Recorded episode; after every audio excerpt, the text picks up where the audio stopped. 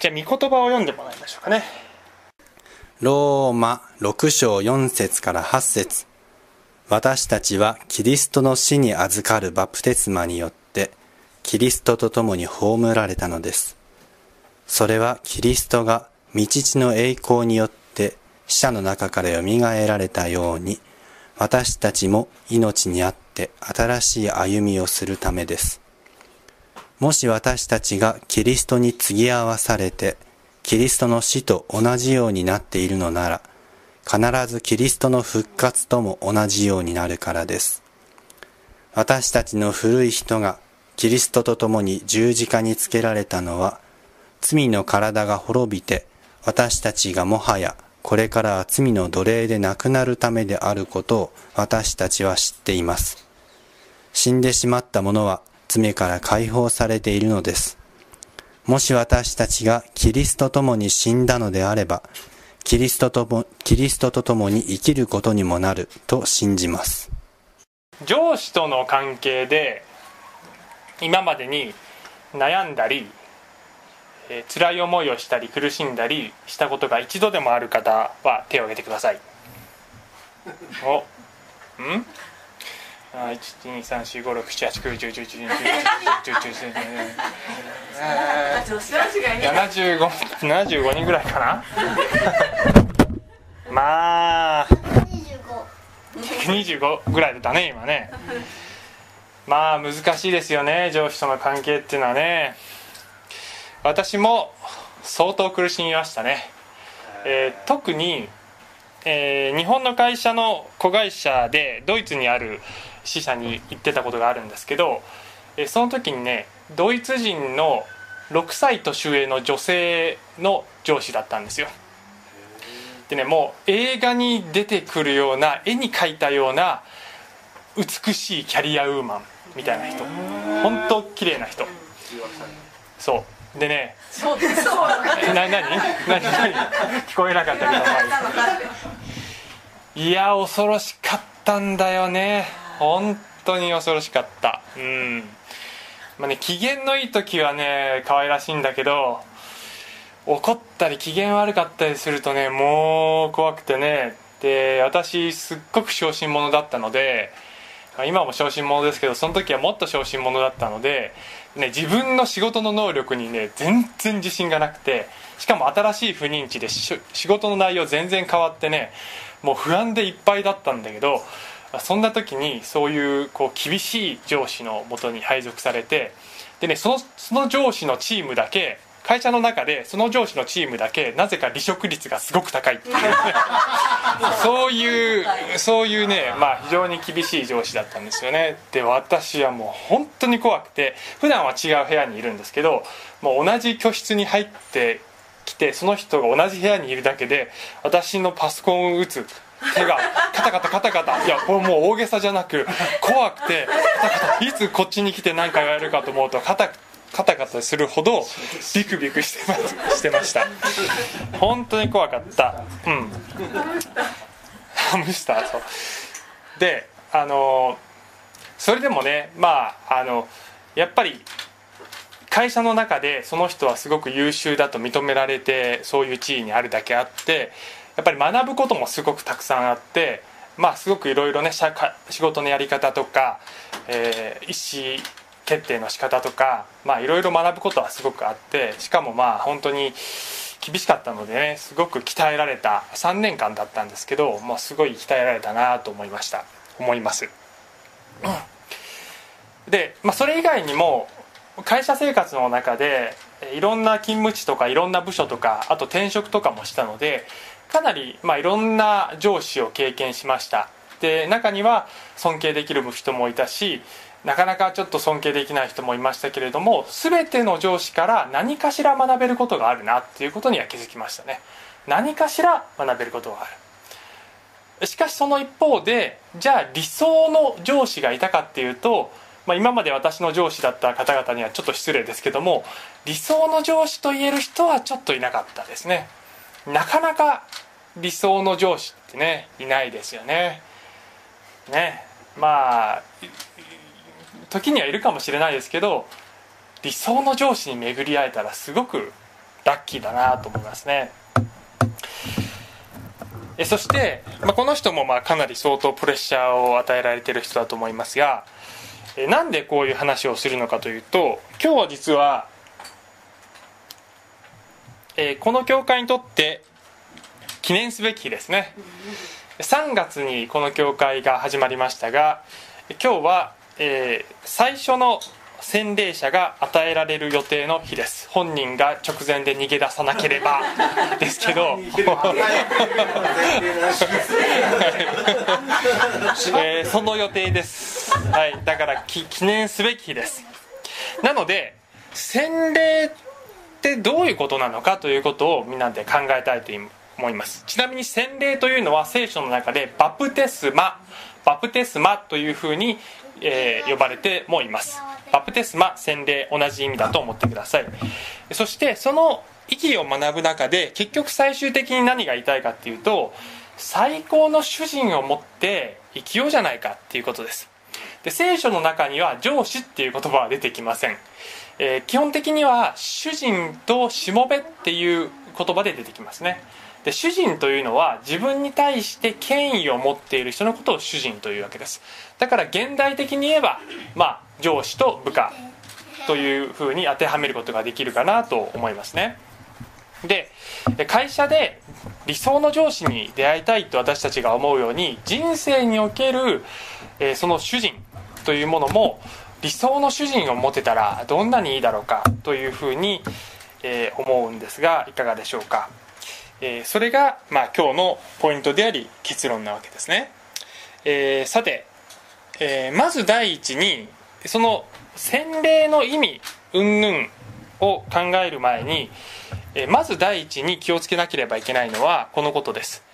洗礼というのは救いの条件ではないんです。聖書は洗礼を受けたら救われるということを言っているのではないんです。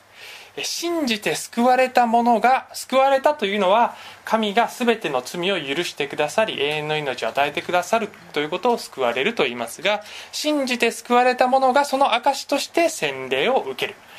洗礼を受けるということが救いの条件ではありません。なぜかというと聖書を通して全体を通して人は信仰によってのみつまり信じることによってのみ救われるというのが聖書全体を通して得られる、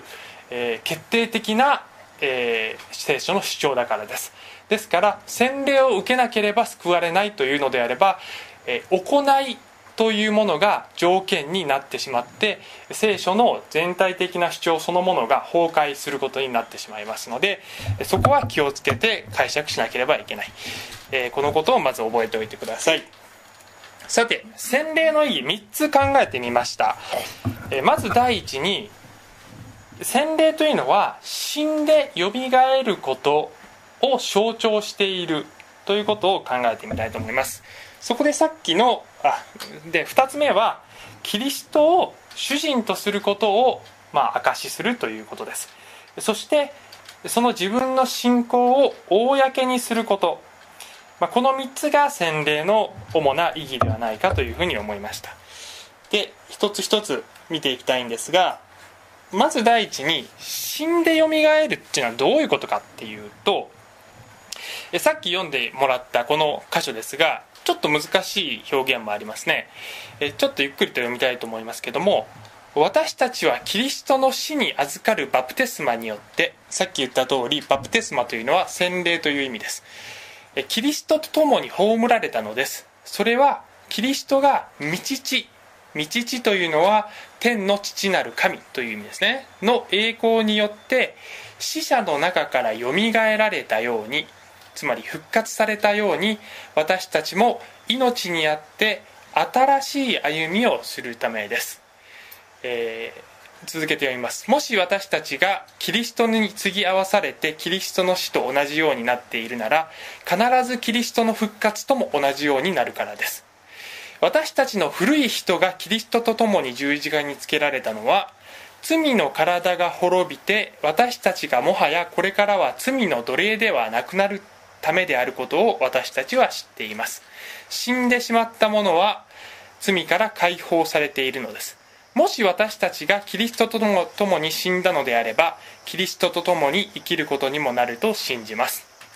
え、ほとんど読んだだけですけど、えー、よく読むとですねこの短い箇所の中に私たちはキリストと共に死んでそしてキリストと共に復活するっていうことを3回この人繰り返してるんですよね。言葉をちょっとずつ変えながら。3回同じことをくどくどくどくど言ってるんです。で、えー、聖書ではイエス・キリストは私たちの罪を背負って十字架で死に死にそして3日目によみがえってくださったというふうに言ってますでここに書いてあるんですけどもえー、あえー、っとねその前か、えー、これからは罪の奴隷ではなくなるためですって書いてますね。そして7節死んでしまった者は罪から解放されているのですって書いてます。イエスは、えー、罪を犯す者は全て罪の奴隷であるっていうふうに言ってるわけです。罪の奴隷っていうことはどういうことかっていうと言い換えれば罪というものが私の主人になってしまっているっていうことです。罪というもののつまり自分の自己中心の性質の言いなりになってそれに従わなければならないようなものとして生きているということです。しかし、えここで言っているのはその罪というご主人様から自由になるためには一つだけ方法があるよと。それは死ぬことだよって言ってるんです。死ぬことでなければ死なな死ねばもうその主人のもとで縛られることはない。死んだから。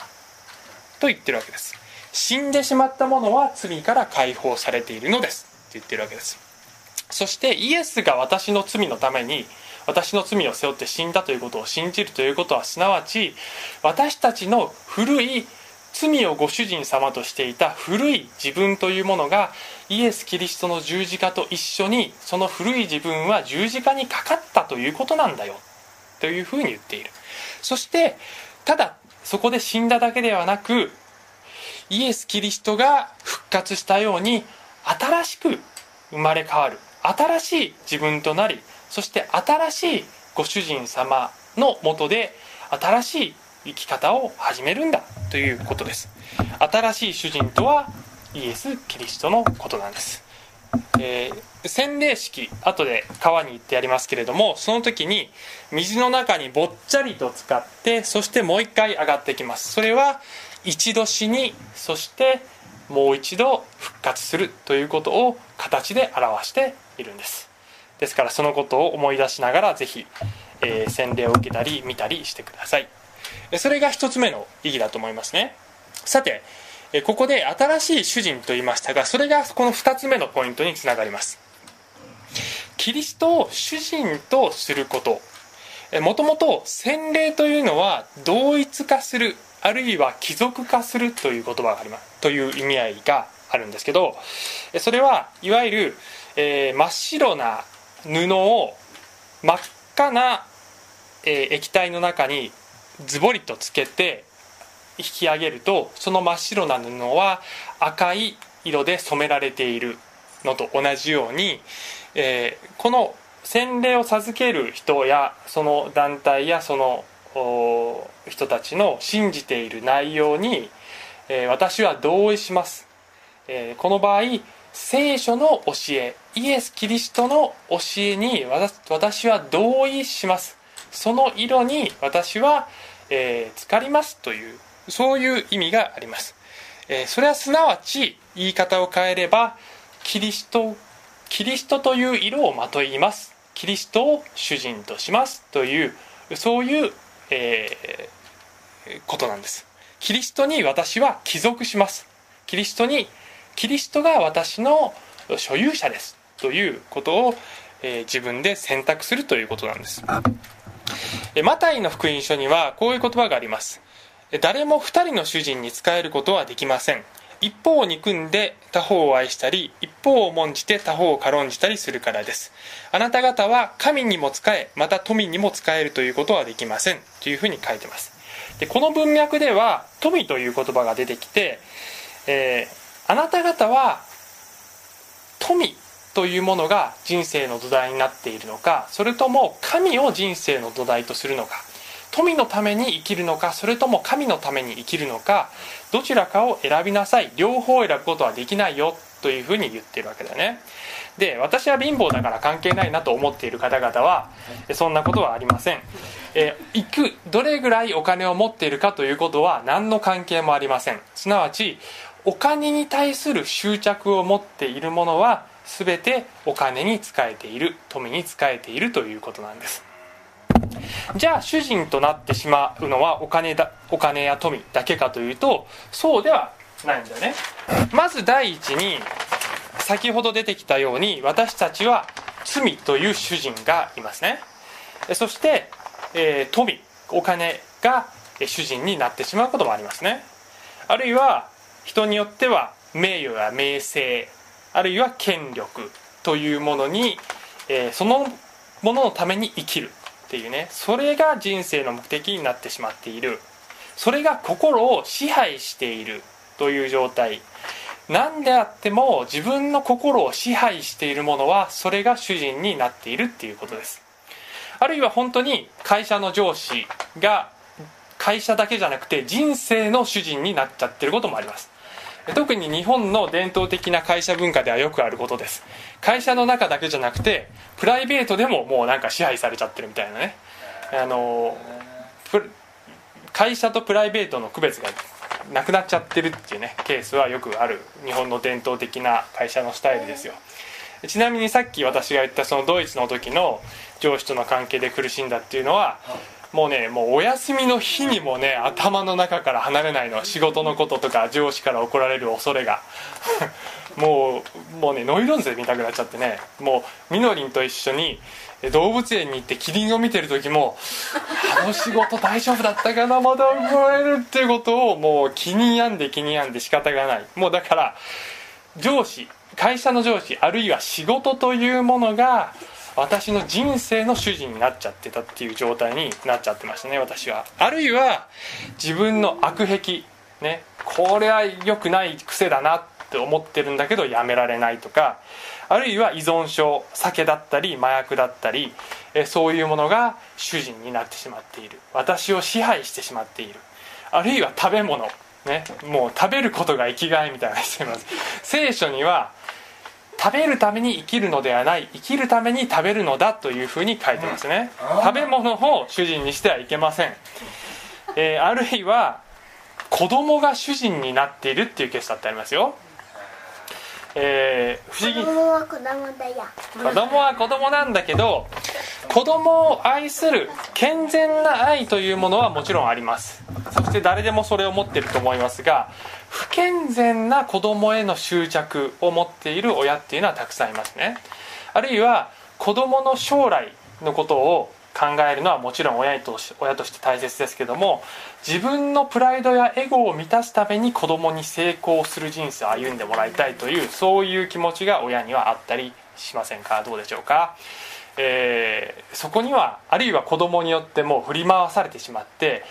育児ノイローゼのようになってしまっていたらもう子供というものによって心が支配されてしまっている。それが健全に子供を愛するんじゃなくて不健全に支配されてしまっているとしたら自分の子供だって自分の人生の主人になってしまっている状態と言えるのかもしれない。あるいは将来への思い煩いとか、えいろんな心配事が心を占め占めてしまっている、えそれはその心配事があなたの主人になっているんです。あるいはコンプレックス。あるいは人に対する嫉妬心。あるいは自分のプライドあるいは傲慢。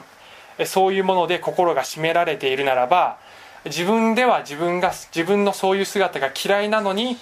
なのにそういう心を持ってしまうんであればそれがあなたの人生の主人になってしまっているという状態です。あるいは他者への怒りや憎しみ、えー他者に対して怒ったり憎しみを持ったり憎しみを持ったりしてる状態って幸せでしょうか？幸せじゃないのに幸せじゃないことを自分で知っているのにその憎しみによって捉えられているならばあなたはその奴隷となっているんです。憎しみがあなたの主人となってしまっている。あるいは人への恐れあるいは死というものに対する恐れあるいは絶望というものが自分の主人になってしまっている人が世の中にはたくさんいます。ありとあらゆる神でないもの神でないこの世のありとあらゆるものが自分の主人になってしまうことがありありえるんです。そして世の中のほとんどの人おそらく全ての人と言ってもいいでしょう。全ての人が何らかの主人を持ってしまっているんです。子供と子供はアザルトにかかわらず主人に支配されあるいは心をしめられて歩んでいてその主人の中にはあ本当に自分に辛い思いをさせている主人もたくさんあるんじゃないでしょうか。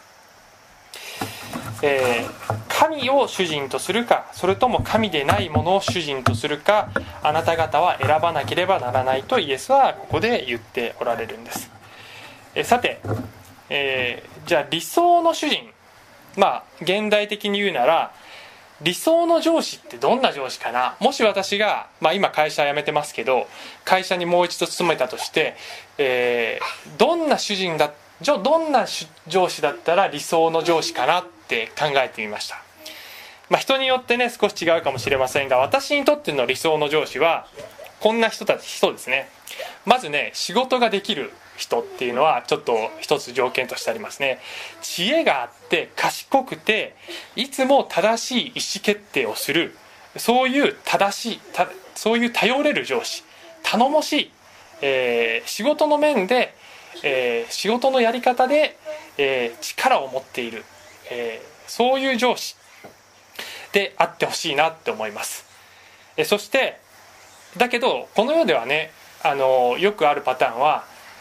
人格はともかくとして仕事ができるというだけで上に立つ人があまりにも多いので上司との関係ですごい大変になったりするわけです、ね、そういう上司がいっぱいいますね、え残念ながら。えー、しかし理想の上司は 部下である私を心から大切に思ってくれている。そういう人だと思います。そして私に仕事を振る時与える時にやりがいのある仕事をちょうど良い量で与えてくれる上司。人は簡単すぎる仕事では幸せになれない。難しすぎる仕事でも幸せになれない。自分人がね一番幸せを感じるのってちょうど良い自分の能力よりもちょっと高いチャレンジングな仕事に取り組んでそれを達成した時に一番幸せ感を感じるんだって心理的に。そういう仕事をしたいですよね。でそれも多すぎたり少なすぎたりするとやっぱり辛いんです。ちょうど良い量で与えてくれている。そういう上司がいいなと思いますね。えー、そして基本的に私に優しく接してくれる上司。だけど必要な時には厳しく接してくれることもある。特にもし私が仕事で例えば怠慢だったりごまかしをしたりズルをしたり良くないことをしているならばその時には涙を流して私を叱ってくれる。そんな上司。あるいはしかしえー、その時に私が反省しその態度を改めれば全て水に流して許してくれる。そして何度でも私にチャンスを与えてくれる。そんな上司。そして何より私の成長を心から願ってくれている。そして成長のために何でもかんでも手取り足取り何でも介入するんじゃなくて時にはあえて直接手を出さずに見守ってくれている。しかしもし私が本当に困ってしまったりあるいは大失敗をしてしまったりした時にはすぐに介入して助けてくれたりあるいは私を守るために盾になってくれる。そんな上司。そして、えー、部下である私と心を一つにして目標に向かって共に歩んでくれる。どんなダメな部下である私でも決して見捨てずに最後まで責任を持って見守ってくれる。そんな上司。こんな上司がいたら私はそんな上司のもとで働きたい。こんな上司だったら私はその上司に喜んでもらえるような仕事をしたい。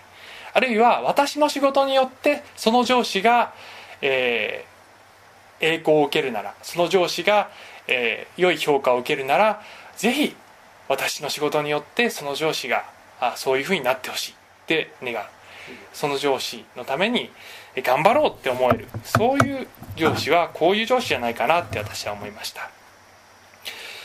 イエスを人生の上司とするならばイエスを人生の主人とするならばイエスはまさにこういう主人なんです、えー、聖書にはこういう言葉があります。イエス・キリスト自身がこういうふうに言ったんです。私は心優しくへり下っているからあなた方も私のくびきを追って私から学びなさい。そうすれば魂に安らぎがきます。私のくびきは追いやすく私の荷は軽いからです。くびきとは何か、えー、これがその絵ですけれどもこれは、えー、畑を牛が畑を耕す時なんかに2頭の牛を一緒にこうやってつないで2頭の牛を牛を一緒に歩ませるための道具です。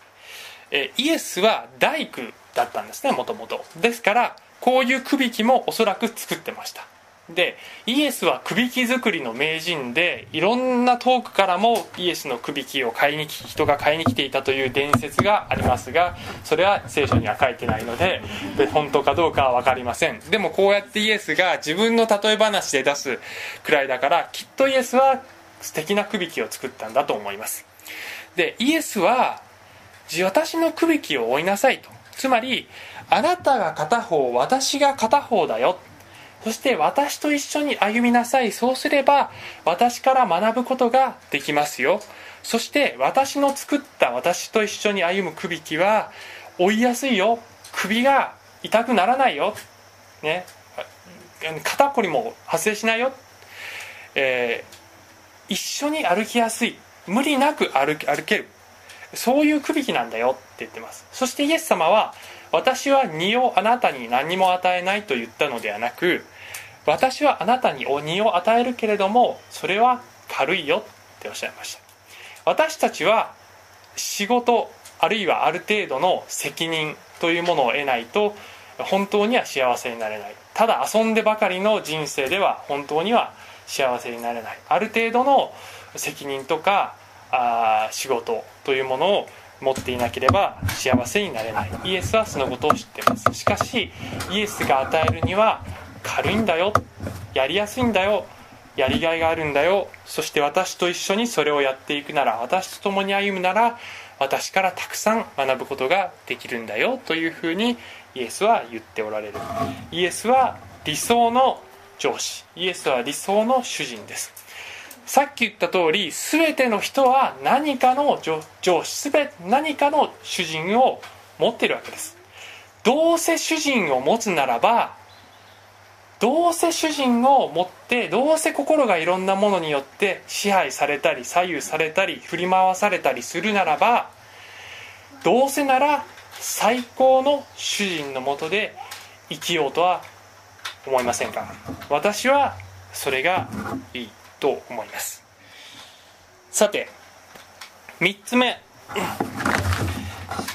洗礼とは何か？それはその主人のもとで私は生きていくというその自分の信仰を公にすることです。イエス様はこう言われました。もし誰でも私と私の言葉とを恥と思うなら人の子も自分と父と聖なる見つかりとの栄光を帯びてくる時にはそのような人のことを恥とします。って言われました。ちょっと分かりにくいかもしれませんが人の子というのはこれはメシア救い主の称号です。すなわちイエス様は自分自身のことを人のことを人の子と呼ばれましたので私と私の言葉を恥と思うなら私もって言い換えてもいいわけです。そして、えー、父と聖なる見つかりとの栄光を帯びてくる時にはっていうのはこれはイエス・キリストの再臨のことです。再臨というのはイエスがもう一度この世に来られるということです。2000年前にこの世に来られた時は初臨最初の、えー、望むと書いて初臨と言いますね。そして聖書ではもう一度イエスがこの地上に来られるということが書かれていて世界中の多くの人がこのことを信じてます。ちなみにアメリカで統計を取るとちょっと相当うろ覚えですけど結構ね 70%80% ぐらいの人がイエスがもう一度地上に来られるって信じてるんだよね。普段教会に通っているパーセンテージより全然多いんですよ。つまりままあ普通にちゃんとクリスチャンとして歩んでない人でもイエスが本当に次に来るっていうことを信じている人は普通にいっぱいいるっていうことなんですよね。えー、で私ももちろんそれをクリスチャンはそれを信じてます。イエスはもう一度来られる。しかしその時に私のことを恥だと思って生きていた人を私は恥ずかしいと思うというふうに言われました。当たり前のことだと思います。聖書ではイエスと私たちの関係をいろんな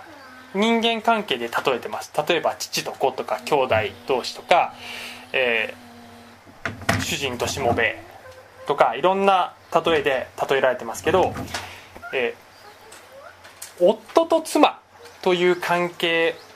でもあるというふうに例えられてもいるんです。つまりイエスが夫で私たちクリスチャンがイエスの花嫁となる妻となるというふうにそういう契約を交わすということを例えとして用いられてもいるんですね。で私は、えー、よくウェディングの知識をしますのでこのことがよくわかるんですけれどもあのウェディングで新郎新婦に神と証人の前でお互いの愛を誓わせるんです。神と証人の前でね。つまり2人だけでただ婚姻届を出すのもいいけどそれだけじゃなく神と証人の前で公に私はあなたを愛するあなたを妻とするあなたを夫とするということを誓ってもらうわけです。そして式の中で結,、えー、結婚証明書というのがあってそこにお互いにサインをしてもらうわけです。すなわち結婚とは契約です。お互いに愛していくという契約です。そしてイエス・キリストを信じるということもイエスと私たちは婚姻関係に入ったというそういう契約なんです。私とみのりんは結婚してますね。でもし私とみのりんが、えー、街を歩いてた時にみのりの友達に会って「ああみのり久しぶりあこちら旦那さん」って言った時に「ああこれねあの私のお兄さんなの」ってみのりが言ったら私は「え？っ?」てなってどういうこと？ってなってで後でみのりんに、ねな「なんであんなこと言ったの?」って聞いてみのりんが「だってあなたが夫なんて恥ずかしくて言えなかったわ」って言ったらもう僕立ち直れない。立ち直れないですよね。きっと私は立ち直れないどころか私が夫であるということを恥とした彼女を恥ずかしいと思うと思いますね。そんな妻を持った私は恥ずかしいと思い思うと思います。イエスがここで言っておられるのはそういうことではないでしょうか。婚姻関係に入った夫である私を恥ずかしいと思うなら私もあなたを恥ずかしい妻だと思う思ってしまうよっていうことだと思います。幸いにも感謝なことにみのりんはそういう妻ではありません。むしろその逆で人前でとっても私のことを褒めてくれる妻なんだよ。もうみのりん大好き感謝です。はい。えー、ですから私たちは夫となるイエスを素晴らしい夫だ素晴らしい主人だと全ての前で言い表せるそういうしもべあるいは妻にならなければならないということだとこういうふうに思います。そういうふうになりたいと思います、えさてえー、最後にあるですねこのニューホープチャーチという、えー、ハワイで始まったすごく大きな教会があって、まあ、世界中に広がってるんですが日本にもいくつかニューホープ東京とかニューホープ横浜とかいくつかありますね、えー、これを始めたのはウェイン・コデイロ先生というそういう先生ですが、まあ、すごく有名な先生で説教もすごい面白いです。しかし本当に尊敬できる人でこの人が礼拝で説教する時メッセージをする時に一番最後によく言うセリフよくやることがあるんです。それは説教した後に皆さんのうちでって皆さんって言ってるのはこれもう何千人もいるんだよね、まあ、ちょちょうど今日のような感じですけど ま何千人もいる中で今イエスを信じたいと思う方は、えー、ぜひ一緒に祈りましょうっていうんですこういうのを招きっていうんですけどね。でこれは別に信仰の強要ではありません。本自分の意思でイエスを信じたいと思った人はイエスを受け入れる祈りを一緒にしましょうねって言ってるだけです。押し付けではない。しかしあなたがそれを願うならそれをしましょうよって言ってるんですね。そしてイエスを受け入れるお祈りをするんです。それはまあ一般的なお祈りでこういう祈りなんですけど天のお父様イエスが来てくださって私の罪のために死に永遠の命を与えてくださりありがとうございます。っていうふうに、まあ、今ちょっと私真似してやってみようと思いますけどこういう祈りをします。私をあなたのあなたの望んでおられるようなものに変えてください。私は罪から離れあなたに立ち返ります。私の羊飼い救い主となってください。という祈りをしてイエスを受け入れる祈りをします。そして続けてこういうふうに祈るんです。ここがね僕の好きなところ。今私は言います。全ての人に聞こえるように。主よあなたに聞こえるように。私自身の心にも聞こえるように。悪魔にも聞こえるように。こう言います。イエス・キリストが私の主です。私の救い主です。私は主のものです。イエスの名によって祈ります。という宣言を大声でするんです。私はいつもそれを聞くと感動するんです。私たちも今日洗礼を受ける人だけではなくて、イエスを信じると告白した人は世界に向かってイエスが私の主ですと叫ぶものでありたいと私は願います。皆さんはいかがでしょうか？そして今、えここにいる人もそしてインターネットで見ている人ももしイエスを私の主人にしたい。私もたくさんの主人がいたけれどもそういった主人に対して死にたい。自由になりたいと思うならばあなたも主人を変えることができます。それは今私が言ったような祈りを周知してイエスに主人になってもらうことによって本当の自由と本当の充実した人生を歩むことができますのでぜひ、えー、祈ってみてほしいと思います。最後にえー、ローマ人への手紙というところにある言葉を読みます。私は福音を恥としません。思いません。福音というのは神の子イエス・キリストが私の罪のために死んでそして葬られ3日目によみがえられた。そして今も生きておられるということを福音グッドニュースと言います。私は福音を恥と思いません。福音はユダヤ人をはじめギリシャ人にも信じる全ての人にとって救いを得させる神の力です。福音は神の力です。祈ります。愛する天のお父様ありがとうございます。イエス・キリストを私たちの主人とします。もはや私たちは罪の奴隷にも富の奴隷にも名声や権力の奴隷にも会社の上司の奴隷にもあるいは思い煩い心配コンプレックス嫉妬プライド傲慢恐れ怒り憎しみ絶望その他どんな神でないもののどんなものの奴隷にもなりません。イエス・キリストだけを主人として歩みます。古い主人が私こそ主人だと主張してくる時も私の主人はイエスだけだと私たちが言うことができるように助けてください。イエスの皆によって祈ります。今日の、えー、洗礼式を祝福してください。イエスの皆によって祈ります。アーメン。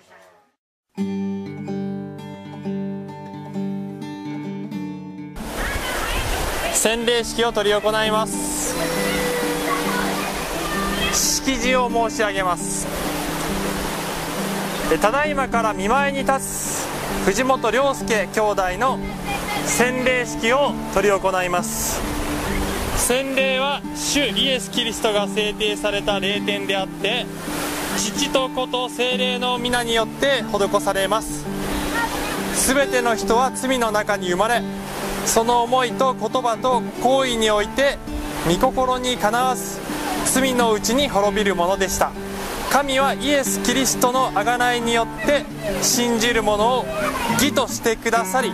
永遠の命を約束されました。洗礼は主イエス・キリストにあって罪に対して死に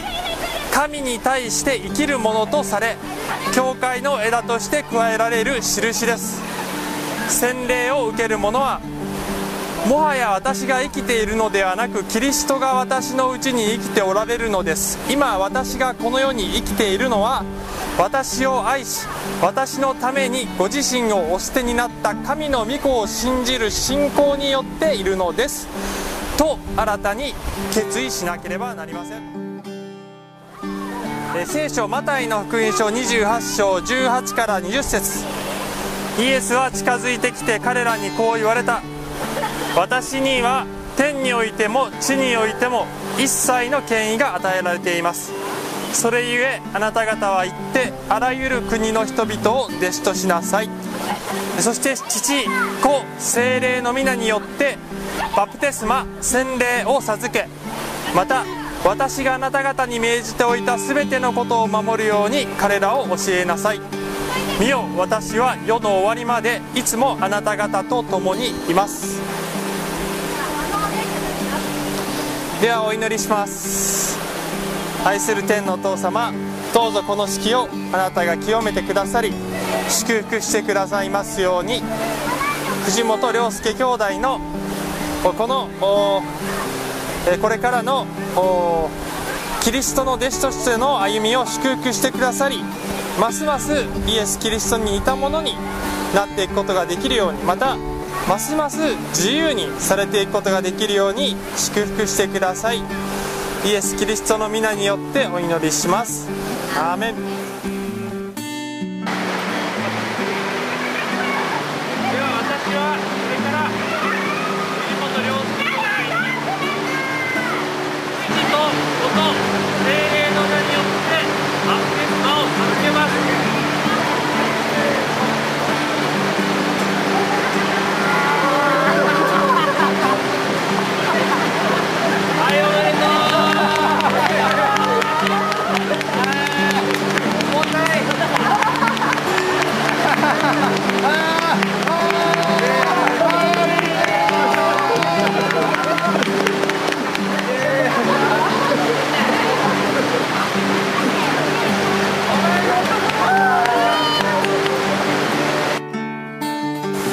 リストを信じる前はキリストを信じる前は混沌としていました生まれてからしばらくは幸せに暮らしていましたが思春期あたりから、えー狂い出し20歳前後から神経症になり始め神経症の全てにかかりました。でも奥さんに出会い良くなりました。昔の知り合いのクリスチャンに聖書をもらいました。でもその時は読みたくても難しくて読めませんでした。その後10年ぐらいは漠然とキリストに興味を持っていました、えーそしてある時聖書を読み始めて面白く読めました。その時イエスが神の子で、えー私の罪を背負って葬られ3日目によみがえったことを信じました。仕事で混沌としており人も自分も嫌になっていてイエスの清さ正義に癒されました。ちょうどその頃会社の同僚と聖書の話になり充実した時間と癒しがありました。その後会社の同僚の紹介で坂本さんに出会うことができ改めて、えー福音に出会い信仰告白をしました。それから聖書の勉強をさせてもらっています。礼拝にも参加しています、えー聖句心を騒がせるな。神を信じなさい。そして私を信じなさい。今後は神により自分を解放していただき自由になりキリストにより生きていきたいです。神の導きによより感謝します。以上です。